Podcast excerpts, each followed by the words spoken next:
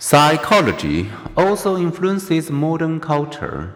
Knowledge transforms us. Learning about the solar system and germ theory of disease alters the way people think and act.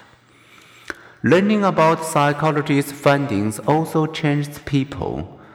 They less often judge psychological disorders as moral failing treatable by punishment and ostracism. They less often regard and treat women as men's mental inferiors. They less often view and raise children as ignorant.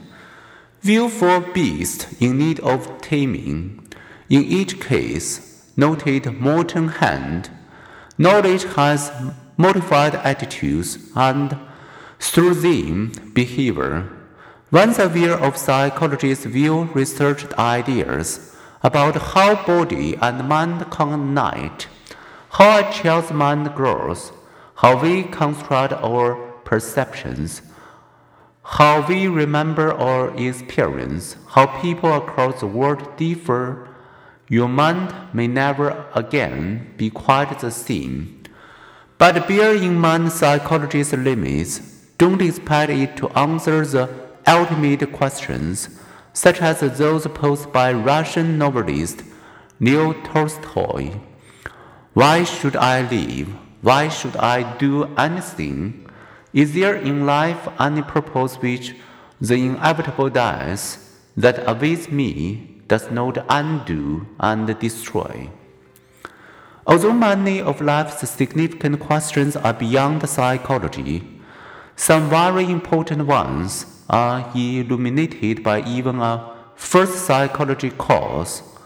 Through painstaking research, psychologists have gained insights into brain and mind, dreams and memories, depression and joy, even the unanswered questions can renew our sense of mystery about things we don't yet understand.